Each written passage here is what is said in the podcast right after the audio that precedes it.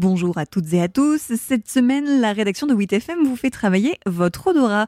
Je m'appelle Clara et je vous emmène à la rencontre d'un sommelier, d'une parfumeuse et d'une directrice d'école de parfum. Le premier a perdu l'odorat avec le Covid, la seconde organise des ateliers pour mieux travailler ce sens souvent délaissé, et la troisième a dû gérer le Covid parmi ses élèves.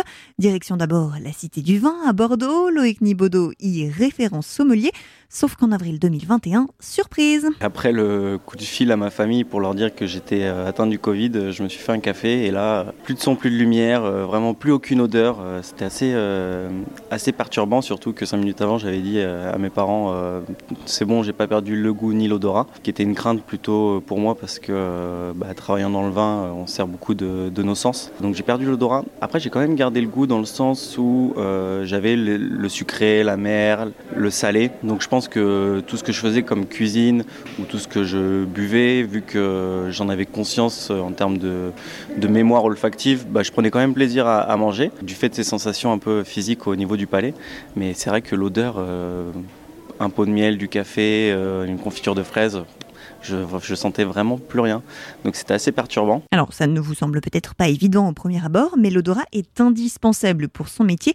Il n'y a pas que le goût en sommellerie. C'est important dans l'analyse du vin, dans le sens où euh, ça permet déjà de savoir s'il est, s'il est viable ou non, s'il a des défauts. Ça permet effectivement de, décrire le vin, même si on a tous des euh, bibliothèques et des mémoires euh, olfactives différentes, au moins on peut se mettre d'accord sur certaines catégories aromatiques pour décrire le vin. Il décide donc de prendre les choses en main. J'ai de suite sollicité mon odorat donc je suis allé acheter le nez du vin, format 54 euh, parfums pour vraiment le travailler tous les jours. Le nez du vin, c'est un, un ouvrage qui reconstitue les, principaux arômes qu'on peut trouver dans le vin, les différentes familles aromatiques. C'est des petites fioles euh, qui permettent de, sentir un peu à l'aveugle et de voir si euh, l'odeur qu'on a décelée est la bonne.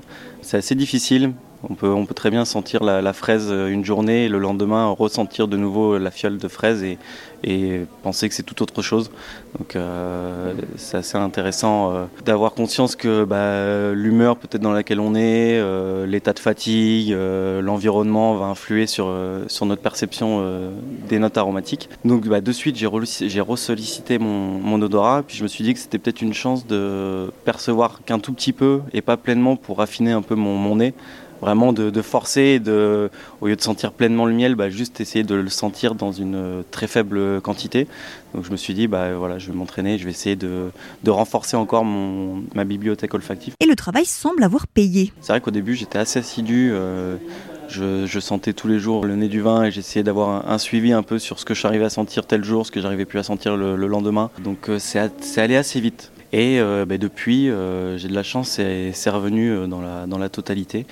du moins, ça m'handicape pas pour mon activité professionnelle. J'ai certains amis qui, eux, depuis plusieurs mois, sentent toujours des difficultés pour, par rapport à leur, à leur olfaction, alors qu'ils ne sont pas du milieu du vin, mais ils sentent toujours qu'il y, a un petit handicap. Donc, je ne sais pas si c'est de l'avoir sollicité de suite qui fait que c'est revenu plus vite parce que c'est mon métier, donc euh, bah, j'ai j'ai remis les, schémas euh, en place assez rapidement. Côté parfumerie, Dorothée Duré est la fondatrice de la boutique Le Nez Insurgé à Bordeaux et elle propose des ateliers d'éveil à l'olfaction. L'olfaction, c'est un sens qui n'a pas de, vocabulaire propre. C'est-à-dire que quand on veut décrire une odeur, soit on va faire appel au souvenir, on va dire ah tiens ça me rappelle, euh, je sais pas moi le, placard de ma grand-mère ou ça me rappelle le jardin de machin ou enfin voilà. Donc on fait appel soit à un souvenir, soit on, va essayer, on va mettre des mots et on va le décrire avec les autres sens.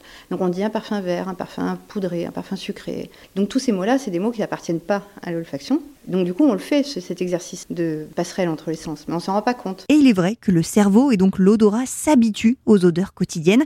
Exemple en boutique. Par exemple, nous, on nous demande très souvent de faire sentir l'odeur de la boutique. On dit quel est le parfum qu'il y a dans l'air là? Et ça, on n'est pas capable de dire ce que c'est. Parce que nous, par contre, on est baigné dedans, on ne le sent pas. Par contre, les parfums, si. Et c'est ce que je trouve génial avec les, parfums, notamment, c'est que en fonction de la saison, en fonction de ce qu'on a senti avant et après, en fonction de son humeur, euh, on peut redécouvrir régulièrement, en fait, les, mêmes parfums. Et d'ailleurs, on le fait beaucoup avec les clients, euh, des clients qui sont très fidèles, qui viennent régulièrement sentir. Ils vont pas sentir que les nouveautés, ils vont aussi ressentir des choses qu'ils ont peut-être senties il y a deux ans, sur lesquelles ils n'étaient pas arrêtés mais euh, on peut y revenir en fait. Aucune porte n'est jamais fermée. Les formations en parfumerie ont aussi été concernées par cette perte d'odorat, un sacré problème auquel l'école supérieure du parfum a su remédier.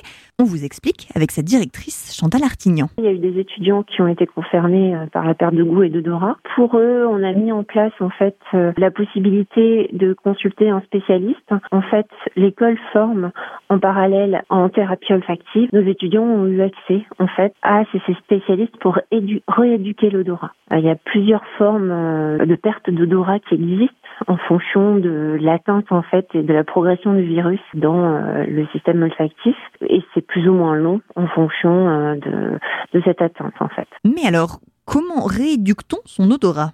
En l'entraînant. Alors après, il y a plusieurs types d'attentes. Ça peut être une attente juste de l'intensité, et donc ça, c'est assez facile à récupérer. Mais ça peut être aussi une attente euh, du référentiel olfactif, c'est-à-dire qu'on peut perdre l'odeur d'une, par exemple, du café, qui sent le soufre ou qui sent autre chose en fait. Et ça, c'est beaucoup plus difficile à, à rééduquer. Et euh, cette rééducation elle nécessite une rééducation du cerveau et non plus simplement euh, la rééducation du nez en fait. Et d'ailleurs, Chantal Artignan ajoute que les résultats ont été très positifs au sein des étudiants. D'ailleurs, si vous êtes concerné, sachez que des chercheurs du CNRS, des médecins et des membres d'une association ont développé un site complètement gratuit pour faire sa rééducation olfactive. Le site s'appelle covidanosmi.fr et ça vous permet en fait de suivre un protocole pour retrouver l'odorat testé et approuvé par moi-même, puisque j'ai été aussi concernée. Alors, anosmie, ça s'écrit A-N-O-S-M-I-E. Donc, l'anosmie, c'est le nom de cette diminution ou perte d'odorat. Bon courage si c'est votre cas et à très bientôt pour un nouvel épisode.